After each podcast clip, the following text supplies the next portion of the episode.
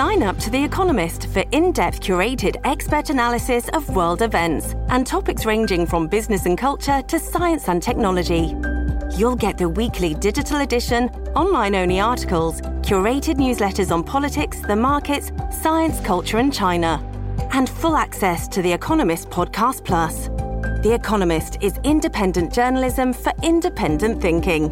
Go to economist.com and get your first month free. Não, então, vê se você consegue achar aí. É palavrão demais, né? A palavra caralho. É... Não, não tem problema aqui. Ó. Passaralho, substantivo masculino Brasil. Designação popular e geral da ave caraliforme. É bem possível que você já tenha escutado a palavra passaralho em algum lugar, mas é muito provável que você não saiba a sua origem. Ela foi criada pelo jornalista Joaquim Campelo Marques, um dos principais colaboradores e talvez um dos maiores responsáveis pela existência do dicionário Aurélio. Essa história é contada no livro Por Trás das Palavras do escritor e jornalista César Mota, que resgata a trajetória de Aurélio Buarque de Holanda Ferreira, a criação do dicionário que leva o nome dele e relata a briga judicial em torno dos direitos autorais entre Joaquim Campelo e a família do Aurélio. Eu sou Carlos Alberto Júnior e esse é o Roteirices. Vamos nessa. César, eu soube que você pretendia escrever esse livro vou revelar aqui, você nem vai lembrar, né? Mas foi 2016 ou 2017, a gente estava tomando um café aqui embaixo, aí no seu prédio, porque você estava autografando o seu livro anterior sobre a história do Jornal do Brasil, que eu ainda não li, mas lerei e a gente vai fazer uma entrevista sobre ele. Uhum. E você falou que tinha recebido um texto do Joaquim Campelo Marques e tinha uma confusão em torno dos direitos autorais lá do dicionário Aurélio. Então eu queria que você começasse por ali. Primeiro, diz quem é o Joaquim Campelo e se foi essa convivência com ele que você teve em Brasília que motivou a produção desse livro por trás das palavras. Na verdade, eu trabalhei no, na Rádio Jornal do Brasil entre 1972 e 80. Nessa época, ele era redator do JB, se chamava Copdesk naquela época e tal. E ele trabalhava igual um louco no dicionário. Ele chegava no JB às 5 horas da tarde, exausto, porque tinha passado o dia envolvido com o dicionário.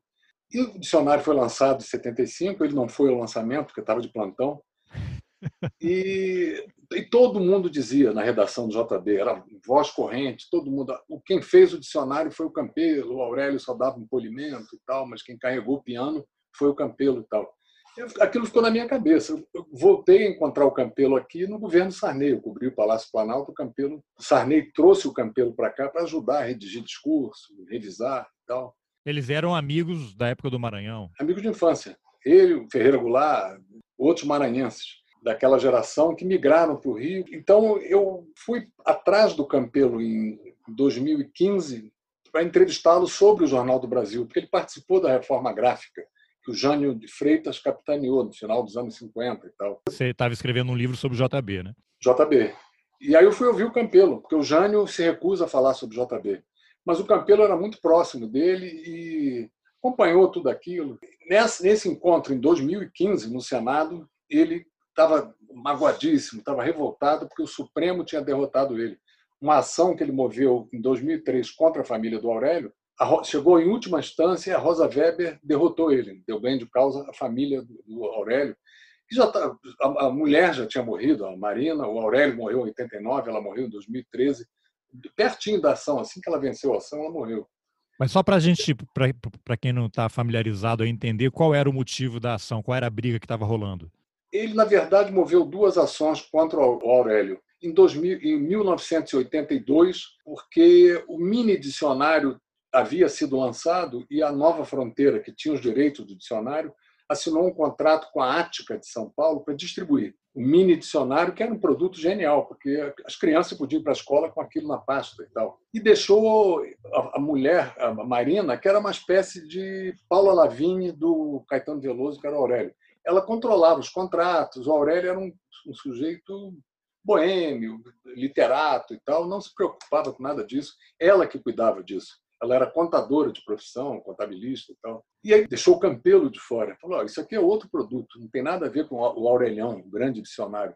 Então deixa ele de fora, a Margarida dos Anjos, os outros etimólogos que trabalhavam na equipe. E aí o, o Campelo foi para a justiça, rompeu com Aurélio uma carta violenta, magoada, chamando de mau caráter e tal. Três anos depois, a Nova Fronteira abriu mão e reapagou ao Campelo e à equipe tudo que eles tinham perdido nesses três anos. Reconheceu, não, tem razão, vocês participaram da feitura do dicionário e tal. Em 2003, o contrato da família, da empresa com a Nova Fronteira acabou. Então a família aproveitou para dar outra rasteira no Campelo na equipe, assinou um contrato com a editora Positivo do Paraná e deixou novamente todos eles de fora.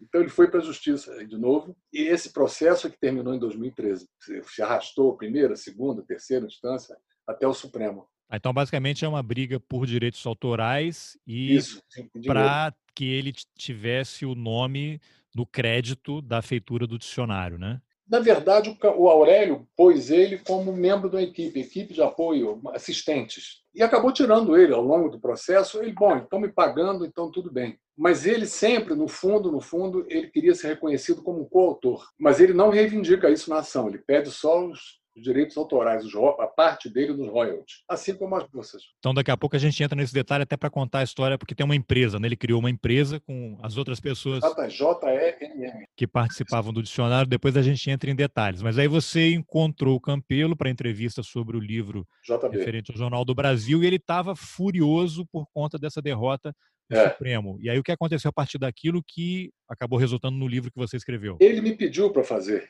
Ele falou, já pedi a dois amigos e eles não conseguem fazer. O último foi o Luiz Gutenberg, que é um alagoano aqui de Brasília, um velho jornalista, que conheceu o Aurélio, ele bem muito mais jovem, né? Gutenberg está vivo ainda, saudável. Então, Gutenberg começou a fazer, mas ele é alagoano, conhece a família do Aurélio, não queria entrar por esse viés da briga judicial. Ah, o Campelo queria que alguém escrevesse um livro sobre a briga. É, exatamente. E aí o Gutenberg não conseguiu. Ele fez um esboço e tal, o Campelo não gostou. Ele usou muita metáfora, era um livro quase todo poético e tal. Ele falou, não, não é isso que eu quero. Eu quero um livro num formato de reportagem, como você fez o do JB. E aí eu comecei a fazer, aos poucos tal, não acreditavam muito. Eu propus à editora Comunidade Letras, que editou o do JB.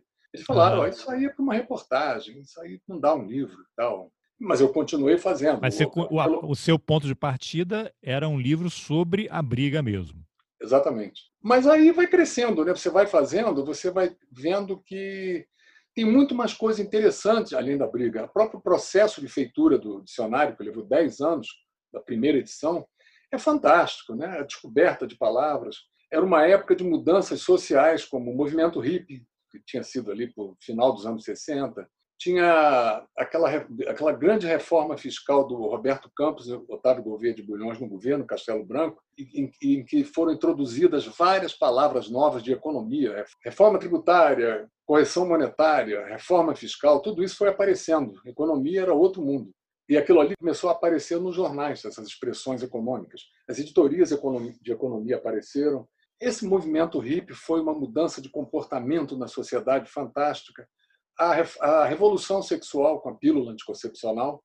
Por exemplo, a palavra curtir tinha um significado até ali, meados dos anos 60, que era você trabalhar o couro para fazer bolsa, sapato, curtir o couro, modelaria e tal. A partir dali passou a ter um monte de significados, inclusive curtir um barato, ter um prazer, qualquer tipo de prazer, prazer sexual, prazer numa situação, curtir a vida. Ele vai dicionarizando tudo isso. Abrir, por exemplo, o dicionário saiu em 75, já tinha começado a abertura política do Geisel. Abrir, ele bota com 170, 130 significados diferentes, inclusive abertura política e várias outras, além de abrir janela, abrir porta ele pega a legislação de, sobre direitos autorais. Ele adotou, por exemplo, o que consta na legislação sobre direitos autorais brasileiros, que é degeneração da marca, por exemplo. Você substituir o nome do produto pela marca do produto. Por exemplo, Gillette, na definição do Aurélio, não é, não é só um produto chamado Gillette, que é uma lâmina de barbear. Não, é lâmina de barbear. E aí ele acrescenta outros significados que surgiram um pouco antes no Rio de Janeiro, que era o Gillette, por exemplo, a gente chamava no Rio de Janeiro de um homem bissexual, ele corta dos dois lados. E vários outros. E aí ele usa as abonações, que eram um dos fatores que atrasavam demais o trabalho do Aurélio. Ele pega livros que usam aquela palavra com aquele significado. E aí ele vai a obras portuguesas antigas, vai a Machado de Assis, vai a outros autores. E o Campelo e a equipe e os editores queriam uma coisa mais rápida. Não precisa tanta, tanto preciosismo para ter tudo isso. Ele falou: olha, quem manda na obra literária ou no dicionário é o autor.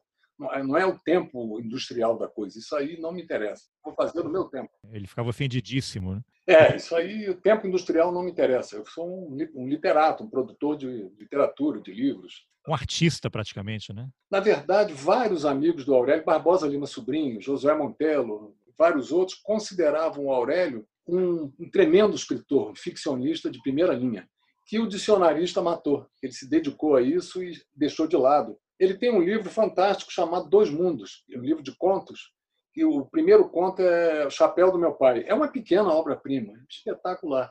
Mas ele foi deixando isso de lado para se dedicar ao dicionário. Ah, isso é legal, porque a gente vai falar mais sobre isso, mas eu queria que você voltasse um pouco às ah. origens do Aurélio, né? Hum. Que você no livro também resgata a história da família dele, dele, como é que ele saiu de uma cidade do interior, foi para a capital e depois terminou no Rio de Janeiro, né? Traz Sim. um pouco desse passado do Aurélio até o ponto em que ele e o Campelo se conhecem e começam a trabalhar juntos. Sim.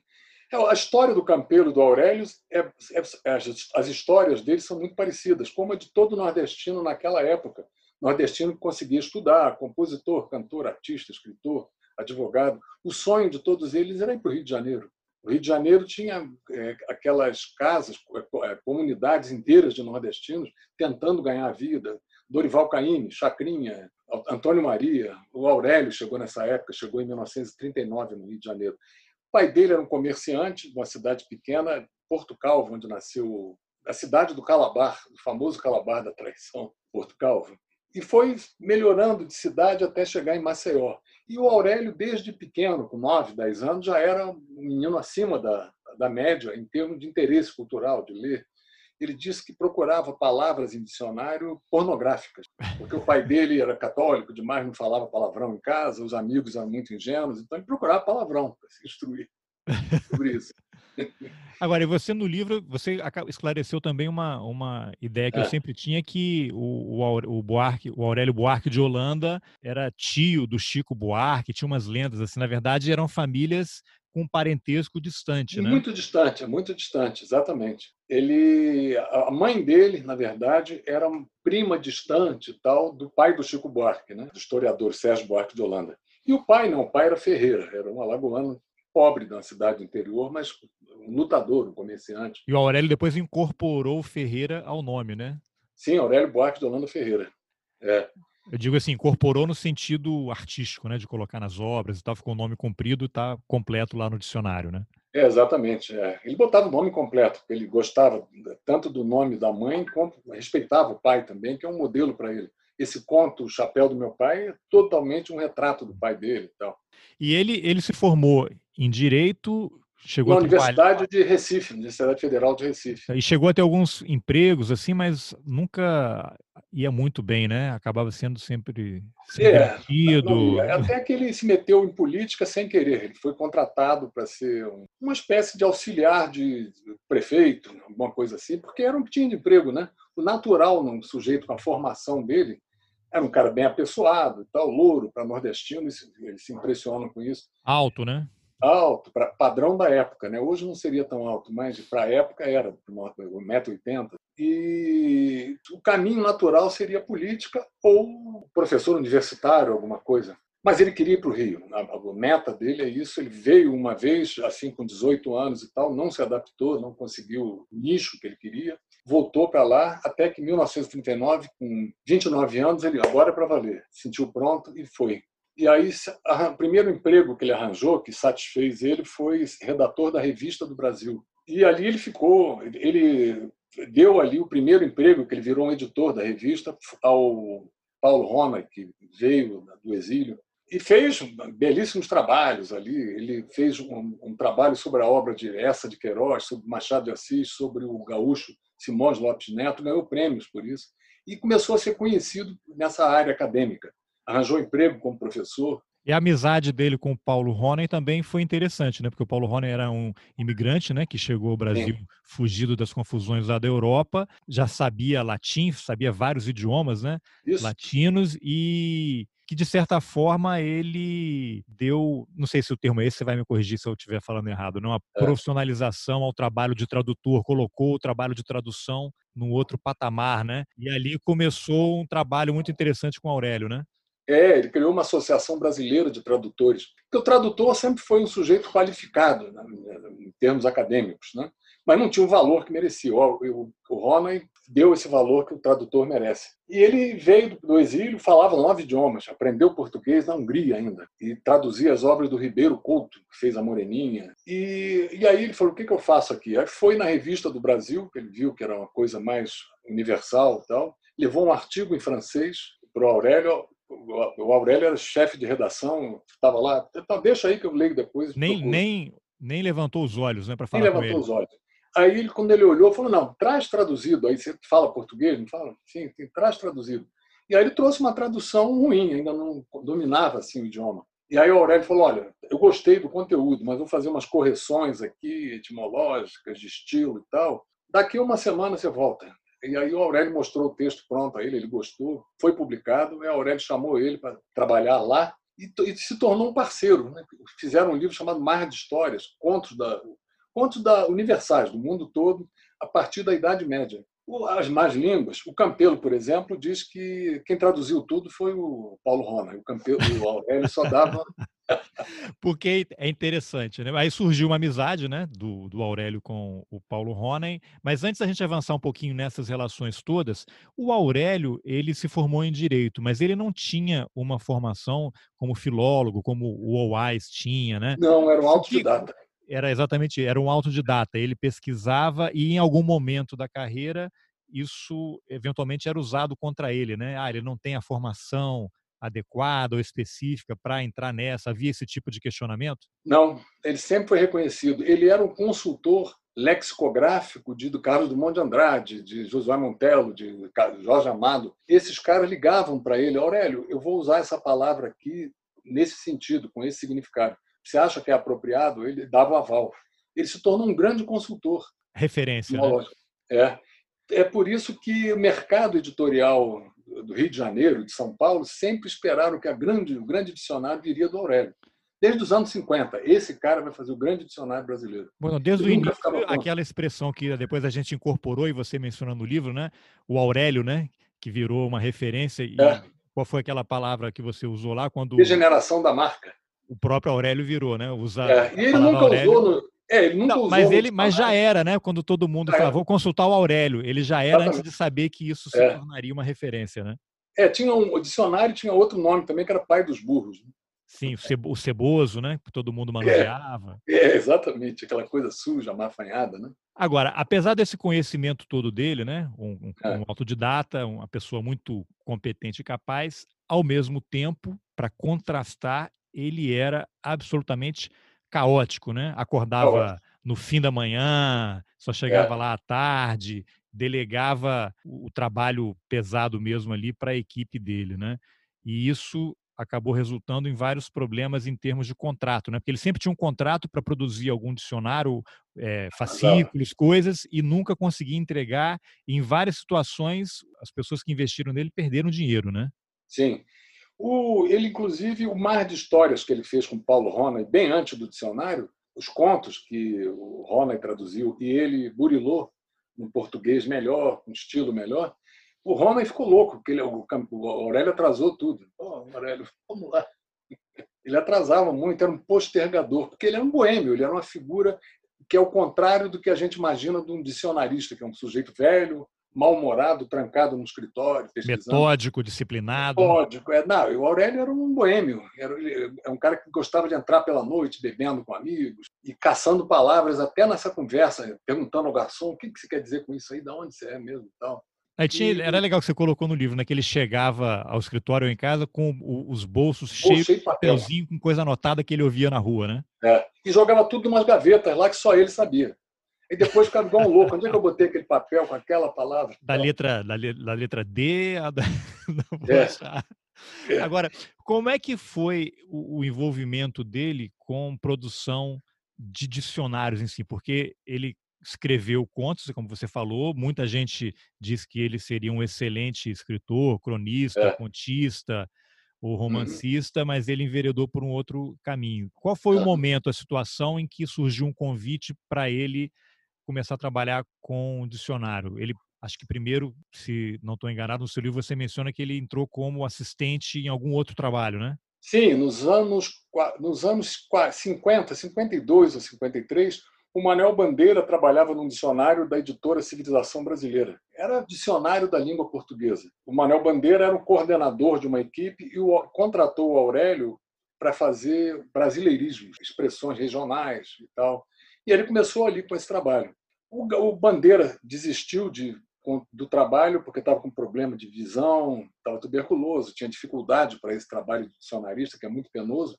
E aí indicou o Aurélio para ficar no lugar dele. E o Aurélio se tornou o editor do, desse dicionário da língua portuguesa, que era chamado de Pretinho, que a capa era preta. Isso aí levou até uma briga com o, com o Enio, Enio da Silveira, que era o dono da civilização brasileira, que ele atrasava os trabalhos. E o Aurélio queria aumento. E eu, é, não entregava não e queria aumento.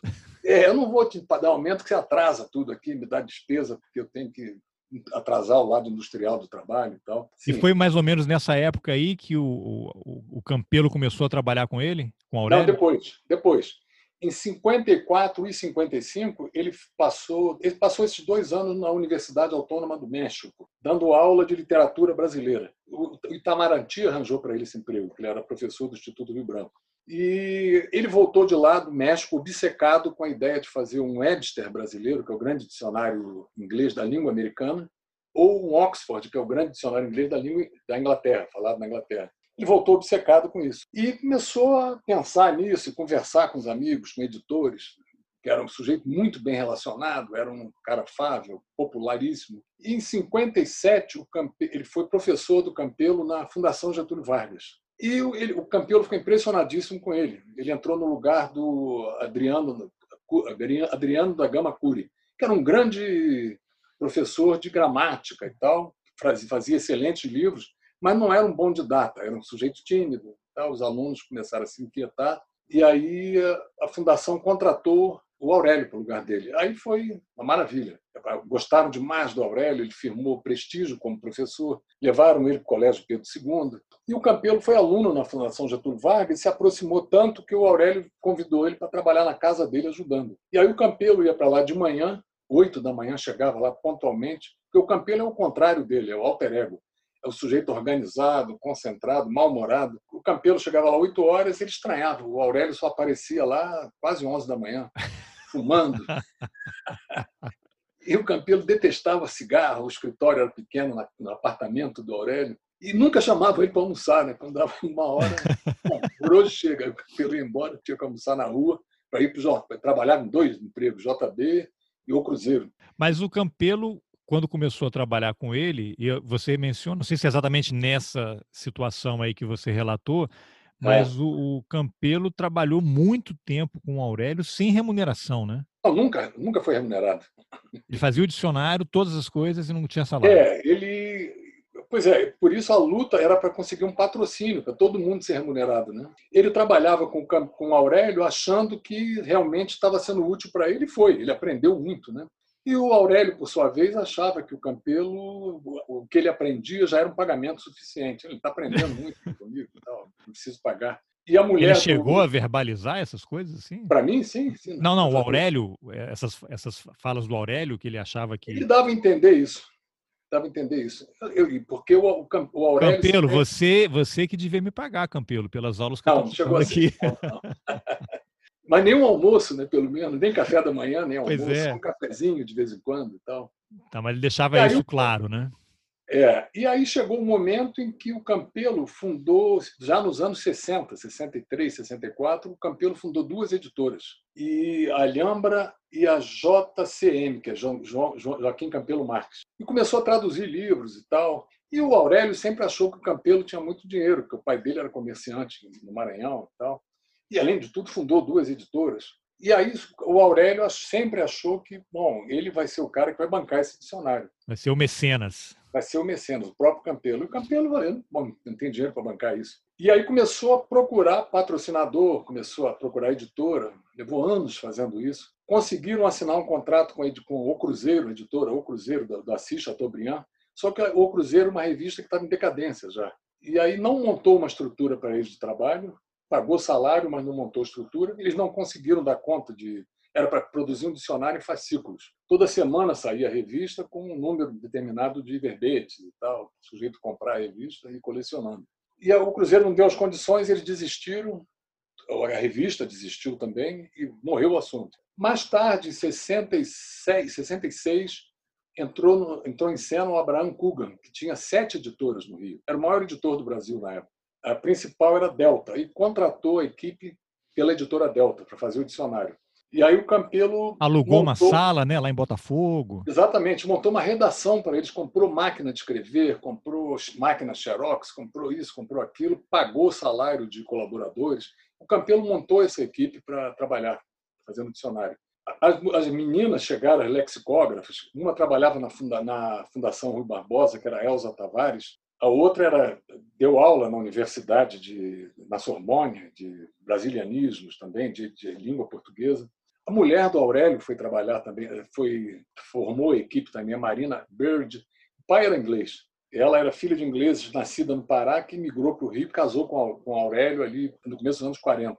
E aí começou o trabalho. E eles tinham prazo pelo contrato, eles fundaram essa empresa JEMM, Joaquim, Elza, Marina e Margarida, Margarida dos Anjos, que era filha do escritor Ciro dos Anjos, o mineiro.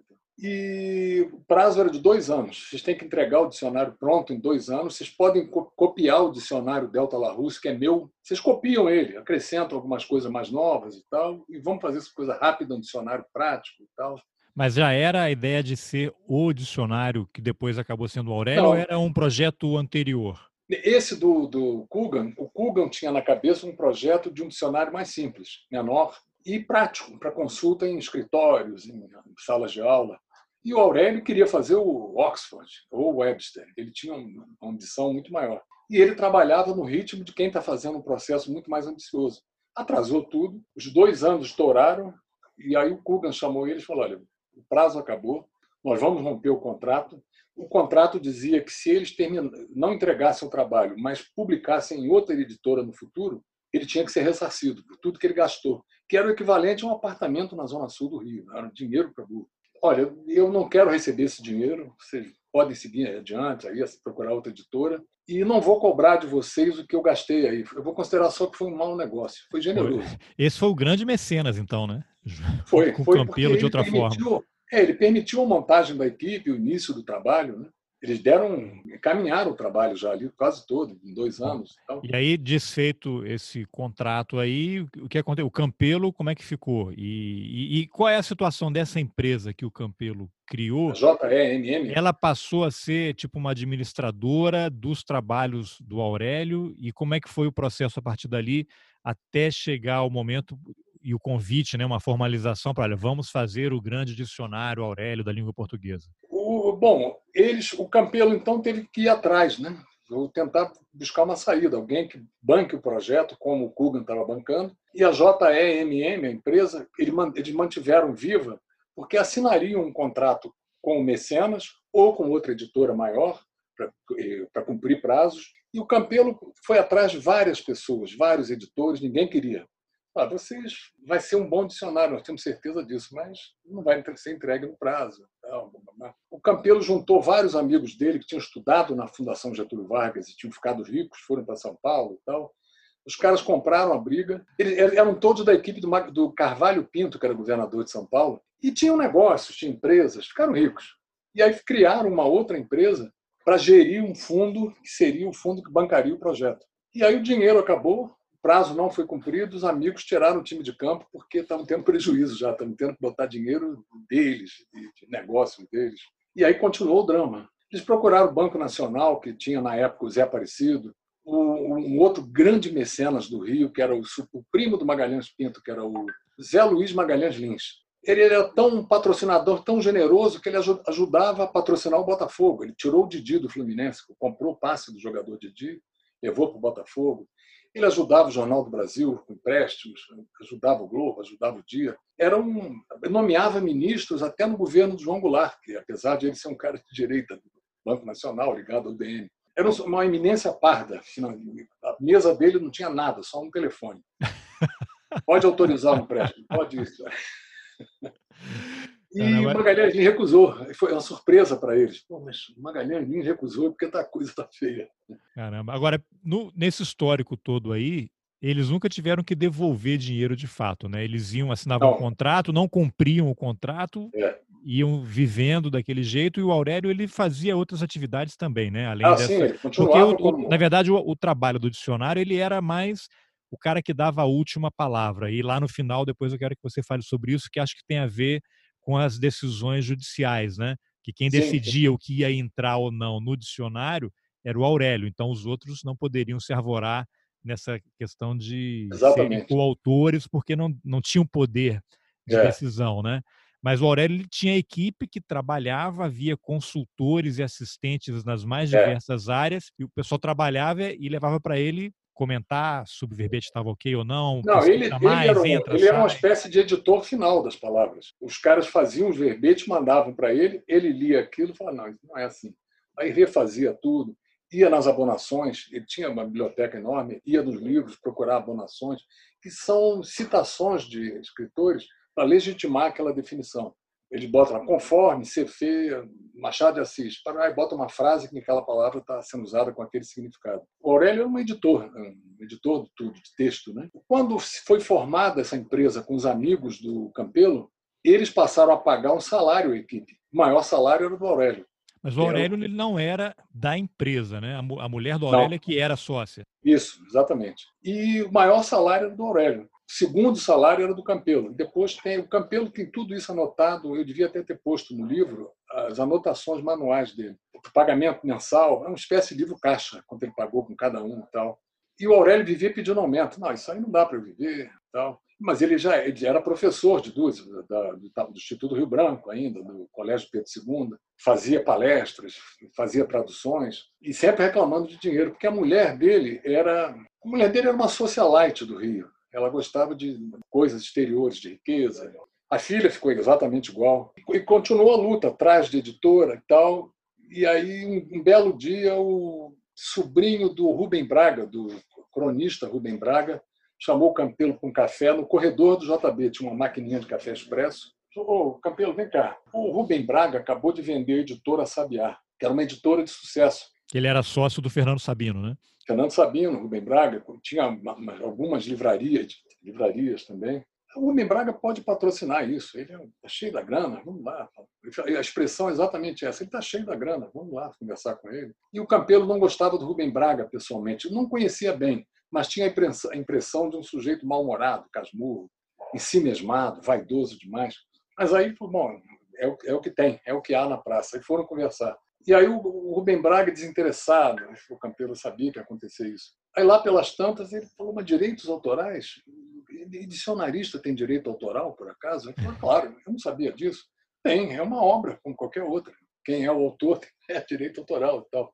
E aí o Campelo já ia embora, já ia se despedir e tal. Aí o, o Rubem Braga, mas peraí, o filho do Lacerda, o Sérgio Lacerda, criou uma empresa nova aí, uma negócio de informática, essas coisas aí, que eu não sei nem o que é isso. E parece que vai dar certo, é um negócio que. Eu sei, mas o, o Carlos Lacerda já tinha a editora Nova Fronteira, né? Sim, sim. Que futuramente desde... foi a, a, editora do dicionário, né? Sim, sim. Ele já tinha editora desde, desde os anos 60. Já tinha quase 10 anos da Nova Fronteira. E tinha sete outras empresas, mineradora, financeira, banco, tinha sete empresas ao todo. E aí o Sérgio, eles marcaram um encontro com o Sérgio, foram conversar com ele. E aí o Sérgio, vamos ver isso, eu tenho que analisar, porque isso aí é muito caro. O dicionário é uma coisa. Mas o Sérgio aceitou a reunião, fez a reunião e levou outros executivos ali com para botar é. na ponta da, do lápis aí se ia dar certo Exatamente, ou não. Né? se é um bom negócio ou não, senão a gente vai quebrar a editora. Então, mas a, a, a, primeira resposta desses executivos era: não, isso aqui não vai dar certo. O cara não é. entrega, não cumpre prazo, livro não dá dinheiro. Não, eles nem fora. sabiam de prazos, que era gente de, de contabilidade, né? era executivo de empresa, eles não estavam nem atentos ao mercado editorial, não conheciam. Quem se interessou foi o cara que os Lacerda mais confiava, que era um advogado novo que veio do Rio Grande do Sul, chamado Roberto Rietti, que tinha sido chefe do gabinete, chefe de gabinete do Cirne Lima, que foi trazido do Rio Grande do Sul para ser ministro da Agricultura do Médici. E aí esse cara ficou interessadíssimo nisso. Não era um cara de grande cultura, mas era um bom advogado. E o Lacerda confiava muito nele, que ele não tinha errado uma ainda. E aí ele começou a se interessar, a brigar dentro da empresa para a empresa bancar e tal, e acabou convencendo, levou o Lacerda na, na redação. A redação continuou funcionando precariamente, porque ninguém estava ganhando mais nada. Aí o Lacerda viu aquilo e tal, não deu, não deu nenhum pitaco assim, importante, e foi embora com o Riete. O Carlos Leonan, que era jornalista no Rio conhecido, foi junto. E aí o Campelo pensou, estou frito, o Leonan aqui, o Leonan não gosta do Aurélio, porque o Aurélio tomou o emprego do pai dele uma vez aí numa editora, ele vai, vai trabalhar contra. E aí no carro de volta, isso quem contou foi o Riete, contou o Campelo. O Lacerda falou, ô Riete, você tem certeza disso? Você vai quebrar a minha editora. Hein? isso aí não der certo, isso aí vai ser muito caro. Não, não, doutor Carlos, vamos fundo que vai dar certo. Vamos fundo é a expressão moderna. Ele não fala, vai dar certo, tenho certeza. E aí o Lacerda, então vamos, vamos com cuidado, mas vamos fazer. Então, então na verdade, a chancela para ter o dicionário Aurélio foi do Carlos Lacerda. Assim, a palavra final, né? Palavra final. Ele era o dono, ele era o dono. O Campelo morria de medo dele e detestava ele, que ele é um cara que participou do golpe de 64, né? Sim. Foi um dos líderes civis do golpe. E o Campelo era metido esquerdista. o mundo eu não vou volta. me dar bem. É, eu não vou me dar bem com o Lacerda, eu não gosto dele, é um sujeito agressivo, golpista e tal. Agora, o Lacerda conhecia o Aurélio, né? Tinha uma relação de amizade com ele, tinha, se frequentavam. Tinha. Exatamente, era, era, era, amigo. Mas não confiava, né? Aí era dinheiro na amizade, né? Tá, então o um episódio que eu achei muito engraçado e trágico também, né? No, que você narra no livro, é que em algum momento eles já estavam produzindo o dicionário, que seria publicado anos depois pela Nova Fronteira. É dois Aurélio... anos depois.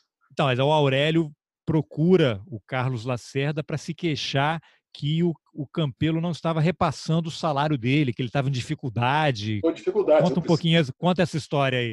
É, ele, ele, se queixou do salário. Então, a minha parte está muito pequena, eu preciso, eu tenho uma família, tal, que eu preciso de, vamos, vamos supor hoje, assim, seria o quê? 30 mil reais a mais por mês.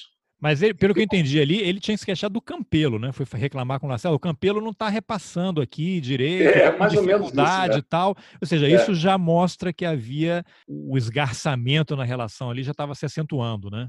É, mas o Campelo nem sabia disso. Agora, interessante, antes, do, antes de chegar nesse ponto, teve uma participação importantíssima para dar confiança ao Riete para bancar o projeto, do Jânio de Freitas, que o Riete conhecia o Jânio que era um sujeito respeitadíssimo, já ele tinha, era, tinha sido dono de editoras, era um dos grandes jornalistas do país, ele tinha feito a reforma gráfica do JB. Continua sendo né, um dos grandes jornalistas do país. É, hoje ele está velhinho e tal, está muito ranzinza, né? é. Mas está nativa, está na luta aí. Está nativa, está nativa. É um sujeito toda a confiança da Folha de São Paulo. Né? E os, aí eles sentaram uma tarde, o Riete e o Jânio. O Jânio falou: qual é o projeto afinal? Aí ele escreveu: olha, eles me dizem que é um livro assim, assim, assim, assado, tal, tantas páginas, mais 1.500 páginas mais ou menos. E o Jânio fez contas, né? Porque ele tinha editor, ele sabia, né? Conta. E, e, tem uma história muito legal que é o tipo de papel, né? Vai ser papel bíblia, não vai? E é. rasga, tem que ser um papel mais grosso, isso aumenta o custo, o tamanho. Conta é. um pouquinho dessa Aumenta história. o tamanho, exatamente. Eles tomaram uma garrafa de poar, fumando, os dois fumavam muito. O Jânio acho que não fuma mais, é claro, né? Está com 90 anos. Mas ele fumava muito, fizeram cálculos e tal. Vai ser caro, é um projeto caro, mas isso vai ser um sucesso. Não, não existe um dicionário como esse. E o Aurélio é um craque, o Campelo é um craque, eu conheço os dois e tal. Ele conhecia mais o Campelo. Ele era amigo íntimo do Campelo, os dois bebiam juntos. E aí a coisa foi tocando. Um sujeito chamado José Condé também, que era um escritor popularíssimo no Rio, conhecia todos os escritores, a vida política do Rio. Ele fazia uma coisa no Cruzeiro, depois transferiu para o Correio da Manhã, que era os arquivos implacáveis do Condé. Ele roubava fotos, manuscritos de grandes escritores amigos dele, Drummond, e publicava, foto inclusive do manuscrito. O Drummond ficava furioso com ele, chamava, batizou o troço de Arquivos Implacáveis do Condé. Também era amigo do Lacerda e falou: olha, vai dar certo, te garanto. Tal. E aí o Lacerda, embora, sem ousadia a gente não faz nada. E aí houve esse episódio. O, o, contrato foi assinado, em prazo de dois anos, assinaram em 73. Final de 72, para ser entregue em 74. E nada, né? O tempo passou, teve essa briga, sem dúvida nenhuma, que o Aurélio foi se queixar e pedir dinheiro sem o Campelo saber. E aí o Riete contou para ele, apareceu um dia de manhã na redação, olha, o Aurélio vai se reunir daqui a pouco com o Lacerda e vai pedir, digamos, 30 mil reais a mais de salário. Aí eu falei, eu vou lá participar da reunião e vou dizer, só dou se for dar para o Campelo também, senão não vale, não vale, é uma injustiça, ele está sendo apunhalado por trás. Bom, não era um salário de 30 mil, era 30 mil a mais ao a mais. que ele recebia. É. E aí o Campelo ficou furioso, ele tinha uma variante, aquele carro da Volkswagen antigo, ele se dirigiu para a redação, o Riete ligou para ele em casa, ele se dirigiu para a redação, chegou lá, já encontrou a dona Marina, mulher do Aurélio lá, ela, bom dia Campelo, tudo bem? Ele deu um soco na mesa, tudo bem, coisa nenhuma, vocês estão, me, estão querendo me roubar, me passar a perna, eu taco fogo em tudo isso que nós fizemos até hoje aqui, não sai dicionário nenhum, não sou palhaço. Ixi. Todo mundo estranhou porque ela estranhou, só tinha os dois lá que ele era um cara sarcástico. Você conhece o Campelo? Não, não conheço. É, é um sujeito sarcástico, mas ele não perde a cabeça. Ele é debochado, é sarcástico, um humor agressivo, que algumas pessoas não entendem, ficam magoadas. O, o sujeito tá, trabalha com ele. Campelo, estou indo embora, até amanhã. Pai, mas não precisa voltar, não. Vai embora, vai logo. Já devia ter ido. Esse tipo de humor. Assim. O pai dele era português, aquele cara grosso. E aí, mas ele não explodia assim de ofender. Ele ficou furioso e tal. E aí o Lacerda... Escrevi, ficava furioso, escrevia um verbete, né? Um palavrão e tal. Não, era, a arma dele era o sarcasmo, o deboche, sabe? E ele tem um senso de humor agudo. E aí o, o Lacerda, se não me engano, voltou atrás. Ou deu um aumento menor aos dois. Não deu 30 mil, mas aumentou os dois e tal. E aí a coisa foi em frente. E aí deu o final de 74, nada de dicionário.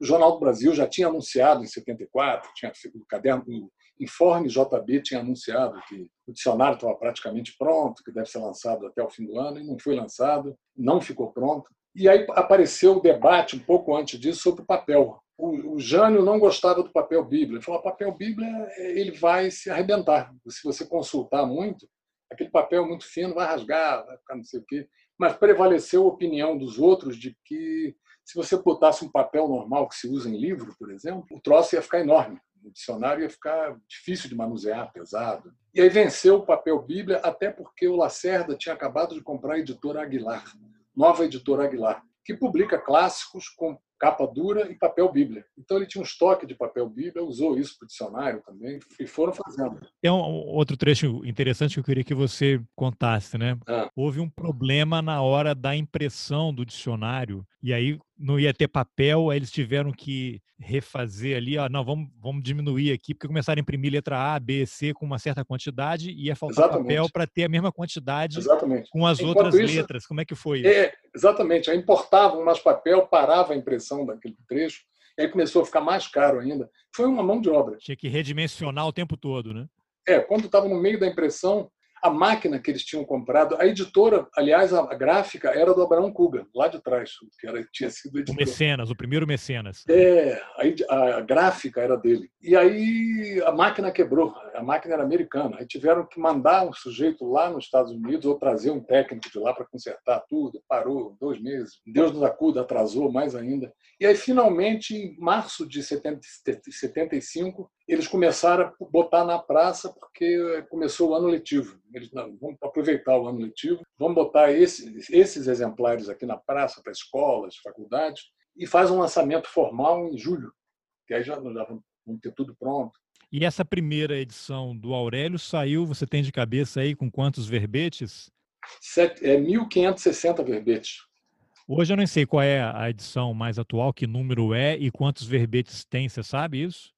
Não, não sei. Eu sei que a última edição impressa foi em 2010. Agora é só, é só online, né? É, agora só online. A última edição, na verdade, impressa em 2010, foi uma coisa assim simbólica. 100 anos, do, 100 anos não, do Aurélio, ele é de, de exatamente 100 anos do Aurélio, mas a partir de 2003, quando assinaram um novo contrato com a editora Positivo do Paraná, que banca a campanha de senador Álvaro Dias, o dono dela agora é senador também, é patrocinadora do Corinthians, passaram a fazer um dicionário online, porque a especialidade deles é produzir microcomputadores, é, notebooks para estudantes, já com material escolar ali dentro, apostilas. Que eles são um curso também, as apostilas dele, material escolar.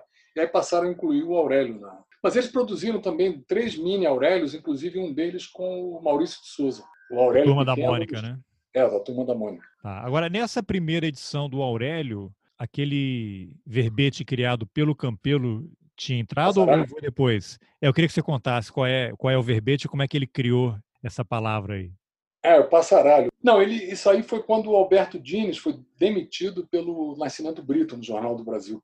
Para quem está ouvindo a gente não sabe o que, que foi esse momento, o Jornal do Brasil lutava por uma emissora de TV e o Brito queria agradar tanto o Médici como o Geisel que estava por vir. E teve o golpe de Estado no Chile, foi proibido pela censura qualquer noticiário sobre isso, com estardalhaço, com fotos, com não sei o quê. Mas eles deram muita ênfase ao uso de fotos. O editor, na época, que era o James, botou uma edição sem fotos, mas com letras enormes. Foi espetacular, né? Foi, vendeu para burro e foi um sucesso. E até hoje é uma edição histórica. O Brito estava fora do país, quando voltou, voltou louco com o James. Você fez uma maluquice dessa, vai prejudicar o jornal, não sei o quê. Aí demorou dois meses no final do ano, o golpe foi em setembro, no fim de dezembro ele demitiu o James. E trouxe o, o chefe da sucursal de São Paulo, chamado Walter Fontoura, que era um, um, sujeito, um bom jornalista, mas um cara alinhado com a ditadura, né? era um cara de direita e tal. E aí houve uma mudança, um choque na redação. Né? Um monte de gente pediu demissão, porque não conseguiria trabalhar com um jornal alinhado com a ditadura, prezavam pela liberdade de imprensa e tal. E aí, Walter mesmo demitiu um monte de gente. O Brito mandou demitir a Clarice Lispector, falou: essa mulher é muito chata. Ela escreveu uma crônica semanal no caderno dele, falou: a ah, Clarice é muito chata, ela é depressiva, é pernóstica. Ninguém entende o que ela escreve. Ninguém entende, exatamente. E aí o Otto Lara Rezende pediu demissão, e aí se criou na redação um clima de pânico. Vão demitir os judeus, os comunistas. não demitiram nada disso, né? Houve as demissões dos dissidentes da nova direção, claro. É normal, toda direção nova vai tem mudança, né? É, e, a, e o James tinha a sua legião de admiradores, o pessoal acreditava nele, era um ídolo na redação, né? E aí o Campelo um dia saiu de lá da redação com o Jorge Cabral, que era um velho comunista que tinha morado na Tchecoslováquia. O filho dele é até jornalista hoje, o Luiz Carlos como, Cabral. Como comunista estava na lista, né, para ser demitido. É, não, mas acabou não sendo demitido, né? E o Jorge Cabral não, não trabalhava, ele entrava todo dia, ele bebia muito, era alcoólatra, ele entrava pelo, pelo elevador de serviço na hora do expediente entrava pelo elevador de serviço, fazia festa na redação, oh, tudo bem, não, não, e ia embora pelo elevador social. Batia, literalmente ia para bater o ponto. Exatamente. É. E, e, aí, essa história da demissão ainda está no livro do JB. Isso é engraçadíssimo, porque. Vou fazer só um parênteses para contar para você. Claro. A não ser que você queira usar também. Não, Mas conta. O, é, o Walter chamou o Hélio Gasper, ele levou o Hélio para lá. Né? Falou: Hélio, estão dizendo aí que eu vou demitir judeu e, e comunista. Mentira, não sei o quê. Eu, eu adoro o, o Isaac Pilcher, judeu, é muito meu amigo. O Israel Tabac está aí, um grande repórter judeu. A mulher dele é, é judia, não sei o quê. E eu não vou demitir comunista coisa nenhuma, rapaz. Aí o Hélio faz o seguinte, então. Faz logo, toma logo uma decisão simbólica. Quem é o cabeça de fieira, que é o comunista mais graduado aqui na redação? É o Luiz Mário Gazaneu chama o Gazaneu, dá uma prestigiada nele, enche a bola dele e tal, que ele não vai ver que você não vai perseguir comunista não. Aí ele deu uma garrafa de uísque, 12 anos, para o Gazaneu, legítima e tal. Lá a gente só tomava uísque falsificado. E aí o Gazaneu falou, pô, mas por que, que eu estou ganhando isso só porque eu sou comunista? eu nem tomo uísque, eu só tomo vinho, eu sou italiano e tal.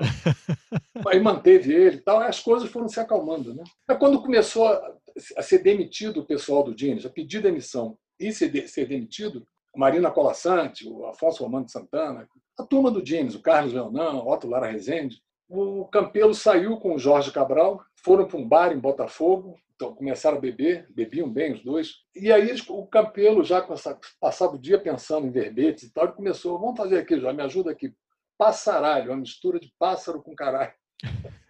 E aí começaram a fazer verbete. É claro, o Campelo já tinha experiência nisso, a coisa fluiu. O Jorge Cabral só dava um pitaco. Não, e tem isso também. Não, mas o passaralho, para quem não conhece, é uma expressão que. Significa demissão em massa que começou em jornal, né? E a gente usa é. isso até hoje. Toda vez que tem demissão é. em massa em redação, é. ó, tem um passaralho chegando aí. Passou Aliás, está tá acontecendo aqui em várias Sim. redações. É. E aí, no dia seguinte, o Campelo chegou lá cedo, a redação vazia ainda, os repórteres na rua, e os redatores não tinham chegado.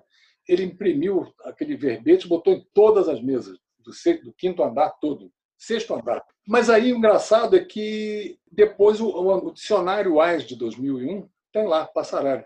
Só que não bota essa definição, bota demissão em massa em empresas. Tal. Mas o, esse passarário original está no Aurélio, na primeira não, edição? Não, ele bota como demissão em massa. Na, na, na, primeira edição nem consta, ele não botou. Na do Aurélio? É. Você tem esse verbete aí fácil? Tem, tem, está na mão aqui no livro. Ah, lê então aí para mim. Deixa eu ver aqui, onde é que eu acho. O Campelo criou um, um, uma palavra, coisa que o, o, Aurélio nunca conseguiu. O Aurélio era um caçador de palavras, ele buscava palavras que já existiam. Nem o Wise, o Wise criou, né? mas ninguém usa, porque o Wise era muito complicado. Mas o Campelo criou esse palavra. Mas você colocou o, o verbete aí no livro, né? É, nos dois livros, do, do JB também. Estou ficando repetitivo, aliás, no livro. Tem que moderar isso. Não, então, vê se você consegue achar aí. Vou, vou. É palavrão demais, né? A palavra caralho. É... Não, não tem problema aqui. Ó. Eu, tenho, eu conto a história que também do Aurélio, na, na entrevista para a TVE, para Marina Colassante, ele fala que libélula, o, o sinônimo de libélula é lava a bunda. Isso. E aí o, o Max Nunes ficou impressionado. Porra, vai ser censurado. Foi ao vivo, né? Então, daqui é. achei. Achou? Vamos lá. Passaralho, substantivo masculino Brasil. Designação popular e geral da ave caraliforme. Faloide, família dos enrabídeos. Entre parênteses, fornicator cacicorum. MFNB, Emanuel Francisco Nascimento Brito. E, aquele E que parece um oitozinho, WF, Walter Fontoura. Bico, pene e rosto, de avultadas proporções, que lhe confere características específicas, próprio para o exercício de sua atividade principal e maior. Exemplar. A sua ação antecede momentos prenhes de expectativa, pois não se sabe onde se manifestará com a voracidade que, embora intermitente, lhe é peculiar, implacável. Apesar de eminentemente cacicófago, donde o nome científico, na espécie essa exemplação não vem ocorrendo apenas ao nível do cacicado. Zoólogos e passaralhófilos amadores têm recomendado cautela e desconfiança em todos os níveis. A ação passaralhal é de amplo espectro, a exemplares extremamente onívoros e de ação unímoda. Trata-se este do mais antigo e puro espécime dos fornicatores. No Brasil também é conhecido por muitos sinônimos, vários deles chulos. Até hoje discutem os filólogos e etimologistas a origem do vocabulário. Uma corrente defende derivar de pássaro mais caralho. Por aglutinação, outra diz vir de pássaro mais alho.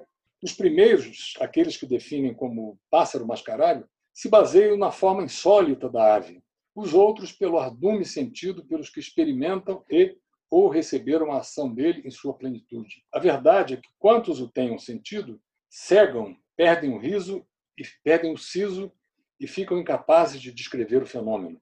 As reproduções que existem são baseadas em retratos falados e, por isso, destituídas de verdade científica. É isso.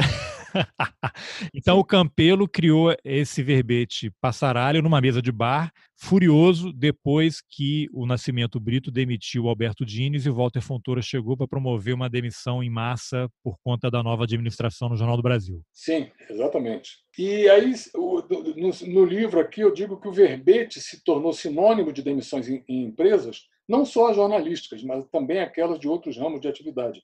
Nunca foi incluído no Aurélio, mas a primeira edição do dicionário Wise explica o significado da expressão ao identificar-lhe a origem. Substantivo masculino RJ, informação jocosa. Dispensa relativamente numerosa de empregados. Etimologia, pássaro mascaralho.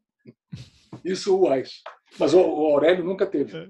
Agora, César, você no livro conta também, imagina, é. pesquisa, você fez uma pesquisa enorme, porque você, além de contar a história do dicionário, da briga, do próprio Aurélio, do Campelo, você vai ali às origens da língua portuguesa, você faz Sim. referência à história dos dicionários lá da Inglaterra, dos Estados Unidos, para ter como referência. Fala um pouquinho da pesquisa que você fez para poder remontar e reconstruir essa história? E quantas pessoas você entrevistou no total aí para escrever o livro? Bom, a pesquisa foi basicamente em dois livros. É, um, um deles, o principal deles, que é para mim é a obra completamente perfeita nessa parte, que é Chasing the Sun. Não existe versão em português. Chasing the Sun, é, Dictionary Makers and the Dictionaries They Made, da editora Henry Holt. O autor é Jonathan Green. Jonathan com A, com O, Jonathan Green. É um tijolaço, mas tem tudo aqui, tudo, tudo, tudo. Ou tem um debate sobre incluir ou não palavrões em dicionários, como é que isso foi discutido nos grandes dicionários. É um manual perfeito, é uma, é uma enciclopédia sobre dicionário. Eu usei muito também um que é o The Professor and the Madman. Você deve ter, você deve ter visto até o filme com Mel Gibson e Sean Penn. Acho que eu não, não me lembro. Que é, é o dicionário Oxford, como foi feito. E esse também é muito bom, que esse conta em detalhes o Oxford, como foi feito. Professor e o Demente, de Simon Winchester. Eu, o, o Campelo me deu ele em inglês. Aí eu comecei a ler e falei, pô, mas isso dá uma história muito melhor do que só a briga. A feitura do dicionário, eu incluí até algumas coisas deles. Do, você diria que esse aí foi meio a inspiração para você fazer a mudança é, aí no livro? Exatamente, para fazer, contar a história mesmo da briga, de como é difícil fazer um dicionário, daquelas coisas de você trabalhar um vocábulo. E, agora, histórias do dicionários, esse, esse Chasing the Sun, esse é fantástico. E a parte da história da língua portuguesa, onde é que você buscou as informações? Esse foi, foi, esse foi Google, mas tem vários livros. É, mas tem Wiki, Wikipédia. Não, a Wikipédia é, tem muito ruim. A Wikipédia tem muito erro de informação.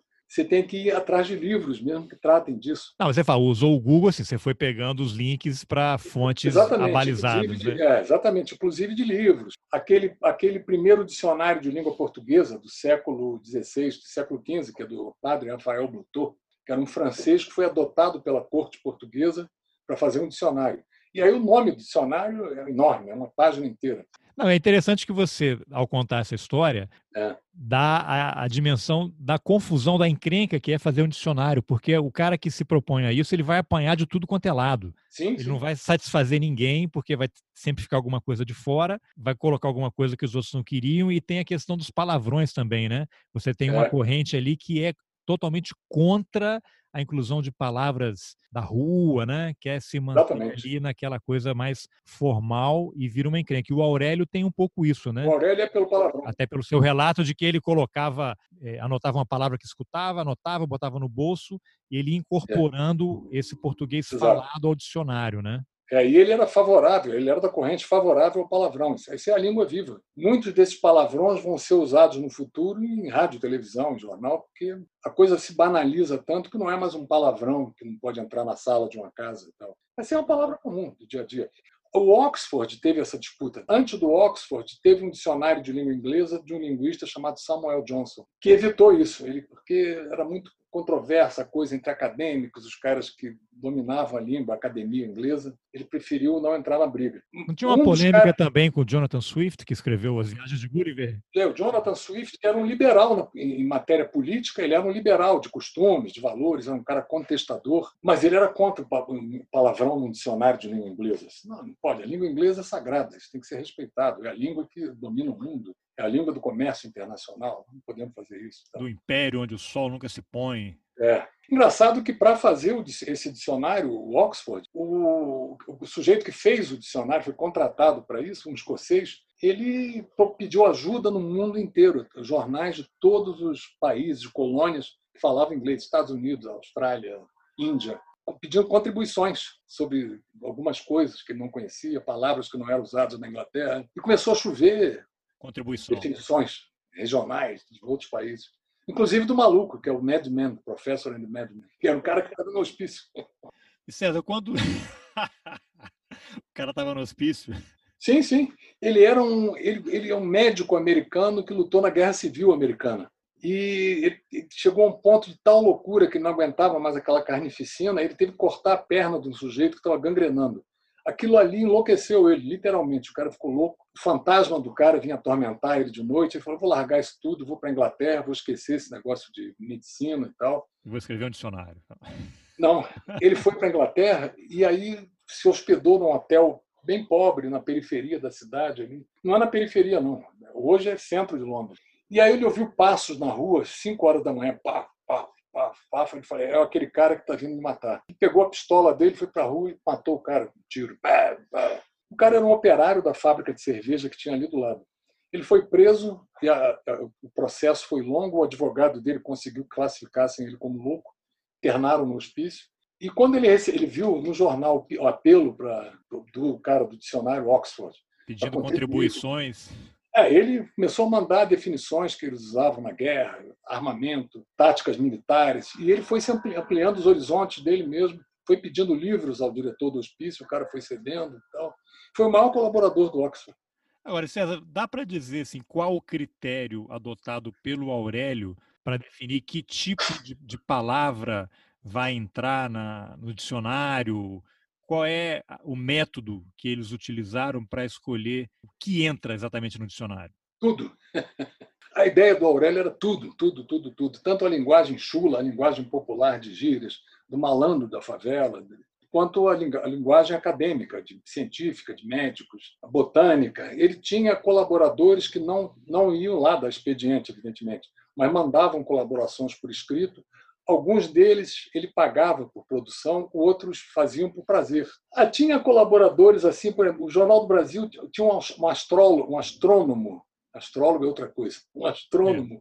no Observatório Nacional do Rio de Janeiro, Ronaldo Rogério de Freitas Mourão era um cara que parecia o Sivuca, aquele cabelo quase branco, cor de palha, um óculos de grau 6 ou 7, barba grande, quase branca. Vivia na redação e tal, mas fazia uma coluna brilhante sobre a astronomia tal, didática, bem escrita. Esse passou a ser um colaborador de graça, fazia por prazer, sobre astronomia. O Almirante Moreira da Silva era o maior especialista em oceanografia ele passou a colaborar de graça também. O Zé Sarney foi colaborador na parte de regionalismo também. E era um, era um amigo do era um grande amigo do Aurélio também. E amigo do Campelo, né? amigo de infância. E vários outros colaboraram, o Josué Montelo. Essa turma colaborava de graça, mas tinha aqueles que eram pagos também.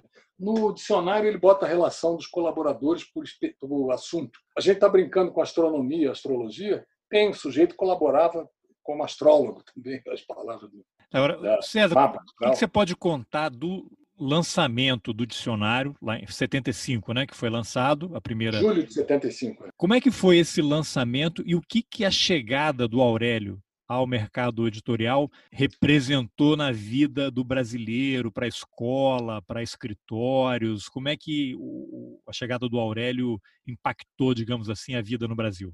Bom, como vida social do Rio de Janeiro, foi um grande evento em Ipanema, que era o bairro da moda no Rio. Ipanema tinha passado a ser, desde o final dos anos 60, o que Copacabana era nos anos 50, na música popular. Surgiu a Garota de Ipanema, do Tom Vinícius. Era o bairro da moda, moderno, seguro, tinha feira hippie ali na Praça General Osório. Era uma maravilha morar em Ipanema, era o sonho de todo carioca e que Pasquim ajudou a promover como modo de vida. Né? O Pasquim era bairrista naquele deboche deles. Isso aqui é a nação, Ipanema e tal. Então foi um grande evento. Os acadêmicos apareceram, os artistas, todo mundo que tinha algum prestígio popular, algum prestígio acadêmico, compareceu lá. E o JB promoveu isso um ano antes. Um ano antes, o JB já estava, antes do dicionário ficar pronto e tal, já estavam promovendo a coisa, porque o Campelo trabalhava lá. O Aurélio era amigo do Dines, era amigo de. de, de o Dines já não estava mais lá, mas era amigo de editores, era uma figura do Rio de Janeiro assim festejada e todo mundo esperava aquilo como um grande lançamento literário, dicionários. Então, quando foi lançado, foi um acontecimento. Deu matéria de capa no, na capa no JB, no caderno B, no caderno do livro.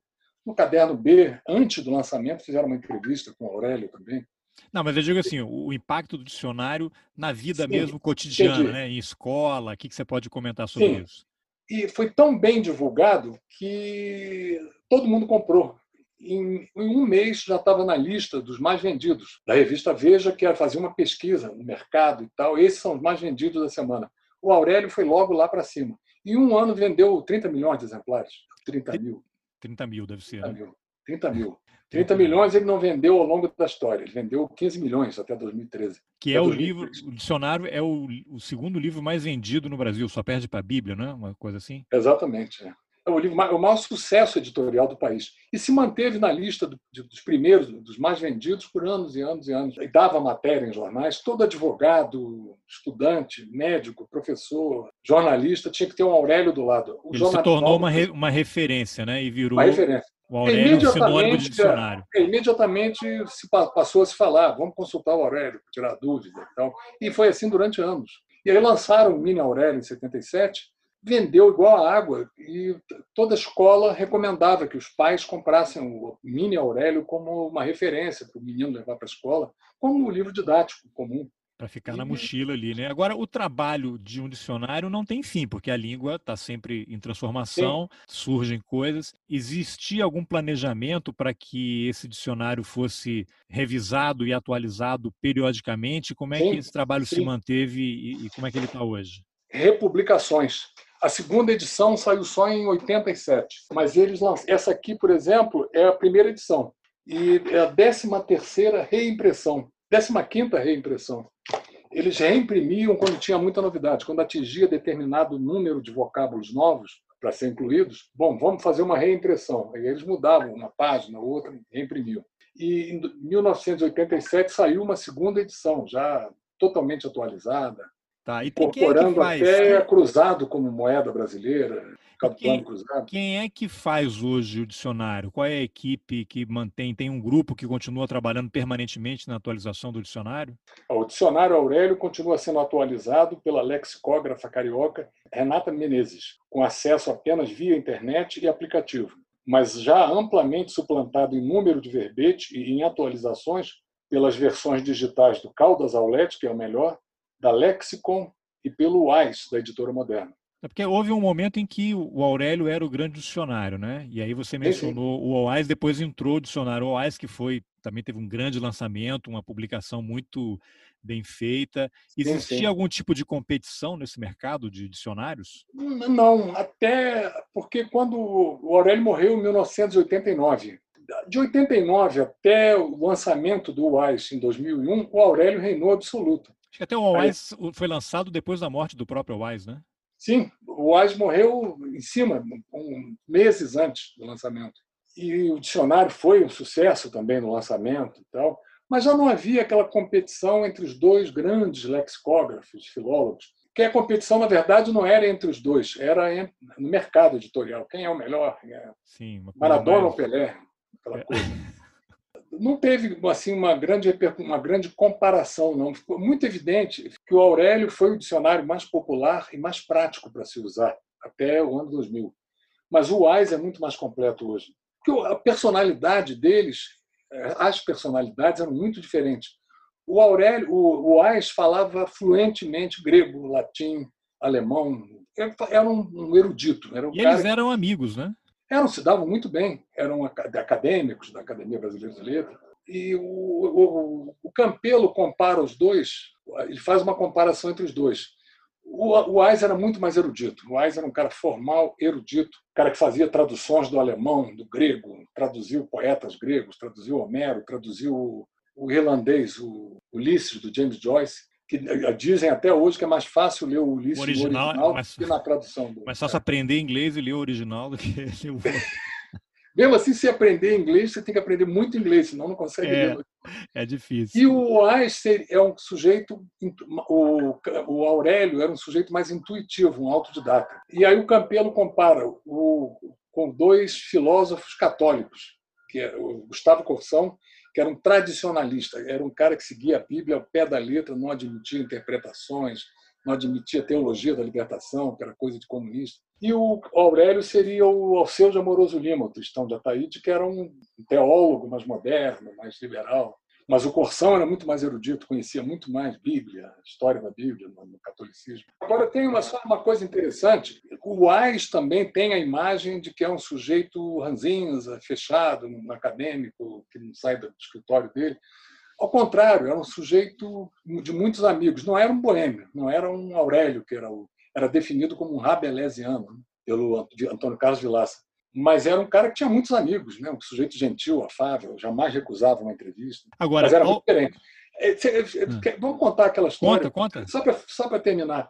A história do Ais com o, o baiano João Baldo Ribeiro. O João Baldo ele não tem, não dá a impressão, nunca deu publicamente a impressão de ser um erudito, mas era.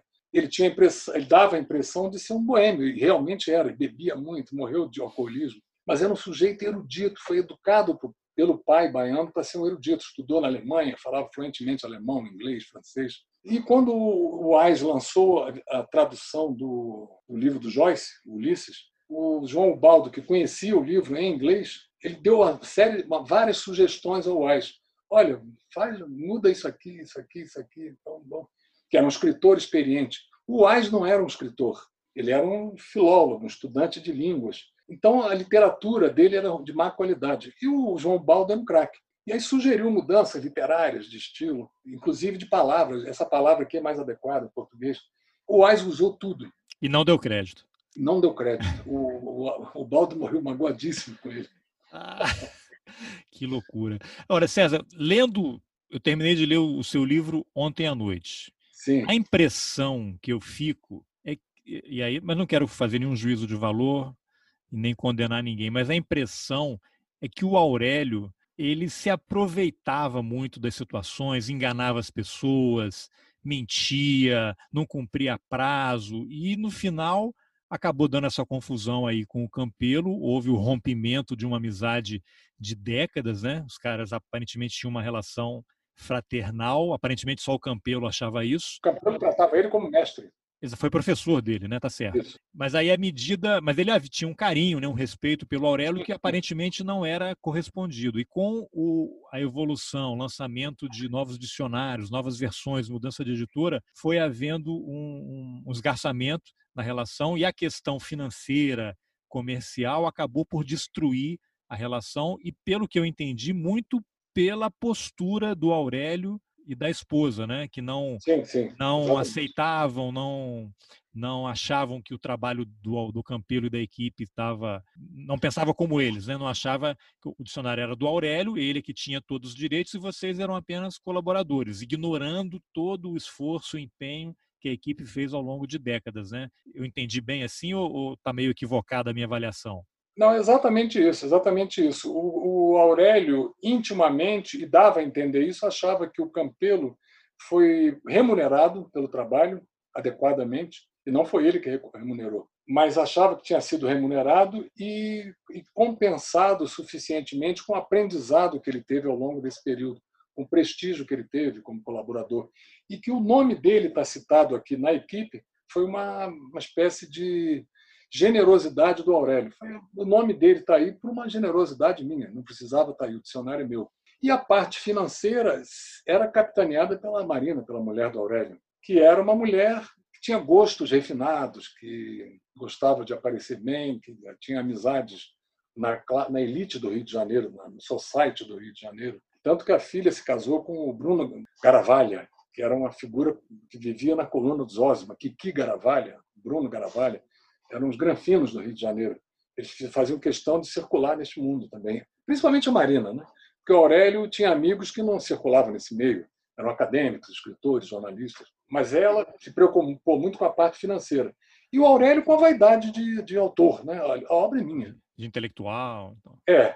E eles acabaram ganhando judicialmente, no STJ já saiu o destino do processo ele diz o seguinte: a legislação, há uma legislação de 1973 que é a última que se refere a que trata de direitos autorais, que não existe direitos autorais para uma empresa, existe para o autor. E quem estava participando da feitura do dicionário era a empresa JEMM, que não pode ter direitos autorais porque ela não participou como autora. O autor era o Aurélio, que assinava a obra. E aí perdeu, não tem é, jeito. É, perdeu, perdeu. Era muito bem assessorado, o Aurélio, né? A editora positiva é muito poderosa. E o Campelo vive atormentado e magoado e ressentido com essa história, né? Magoadíssimo. É. Você procurou. que esse livro ajude a aliviar um pouco dele. Ele botou tanta expectativa nisso. Você falou com alguém da família do Aurélio aí para o livro? Sim, claro, senão era um absurdo. E como é que eles reagiram aí a. Na Mantiveram aquela é postura, né? É, não, a reação dele, é, falei muito com o filho dele, que morreu há menos de um mês, o Aurelinho. Ele diz o seguinte, que o Campelo é um ressentido. Ele foi recompensado suficientemente. Ele, na verdade, queria ser coautor da obra e não foi em momento nenhum. A obra é, é do meu pai, está lá o estilo dele, a maneira de trabalhar dele. O Campelo é só um ressentido. E quando eu, eu fiz um, um, post sobre o livro, quando o livro começou a ser vendido, não teve lançamento por causa da pandemia, mas foi lançado assim mais ou menos online. Uma ex-nora do Aurélio, ex-mulher do Aurelinho, que morreu agora, entrou também fazendo um comentário quase agressivo. vai começar com essa história de novo, de que o Campelo é coautor. Ele é um ressentido, ele já foi pago por isso, regiamente, está tentando tirar proveito disso até hoje para aparecer como coautor, porque nunca escreveu um livro na vida. Que loucura, hein? É. Quando entra dinheiro no meio aí, vira uma confusão danada. É, e agora tem, eles zelam pela memória do Aurélio, também a família, claro, né? Os amigos do Aurélio. Aí o Campelo gostou do livro? Você sabe se ele leu, o que, que ele achou? Gostou, gostou. Ele faz algumas restrições assim pontuais. Por exemplo, que eu digo que ele chegou no Rio de Janeiro com um padrão de vida alto, porque o pai dele era um comerciante, importador que morava em português, que morava em São Luís, e quando ele veio para o Rio no começo dos anos 50, ele tinha algum patrimônio. O pai tinha morrido em 51, mas ele chegou com algum patrimônio, algum dinheiro e tal se estabeleceu razoavelmente bem para procurar emprego. E ele diz, não, ele disse que eu cheguei com uma mão na frente e outra atrás. É um absurdo você dizer que eu cheguei no Rio, no dinheiro. Tal. Eu cheguei como qualquer nordestino, atrás de um meio de vida, de um caminho na minha vida. Mas fora isso, ele gostou muito. Ele acha que foi feita justiça aí em relação é, à história. Exatamente, exatamente. Se você for ver no Globo Play, tem uma, uma grande, um grande documentário de uma hora com a Marina, mulher do Aurélio falando sobre o dicionário, o sacrifício para fazer o dicionário, não menciona em nenhum momento o Campelo, como Aurélio sempre fazia, não mencionava ele. E em seguida, ainda na Globoplay, tem uma entrevista feita pela Folha de São Paulo, que virou reportagem, mas foi filmada, com o Campelo, magoadíssimo, furioso, entra na biblioteca, mostra tudo, os livros que ele tem, critica, e diz mais ou menos o que eu digo no livro. Muito Só bem. que eu não tomo partido. Nem é o caso, né? É o caso de relatar a história. É, eu não tomei partido. Eu descrevi os fatos, pelo menos tentei fazer isso, sem tomar pessoalmente um partido. O leitor talvez consiga tomar partido, ter a sua própria opinião. Hum. E a família do Aurélio foi muito gentil, porque o Aurelinho, antes de morrer, me cedeu fotos do, do Aurélio, que eu estava com dificuldade de conhecer, de conseguir. Fotos da juventude dele em Maceió, com Zé Lins do Rego, com os amigos escritores. Sim, estão lá no livro. Estava até receoso de pedir, porque eles vão me tratar mal. Mas não, foi muito gentil. Estava muito doente já. Tá bom, César. Parabéns aí pelo trabalho obrigado. e obrigado pela entrevista. Estamos às ordens. Grande abraço. Bom, essa foi a entrevista que eu, Carlos Alberto Júnior, fiz com o jornalista e escritor César Mota sobre o livro Por Trás das Palavras. Se você gostou, compartilhe nas suas redes sociais, nos seus grupos de WhatsApp, mande o link por e-mail. Considere também a possibilidade de apoiar financeiramente o Roteirices. É possível contribuir a partir de um dólar por mês. O link está nas informações do episódio. Obrigado pela companhia e até o próximo Roteirices. Valeu!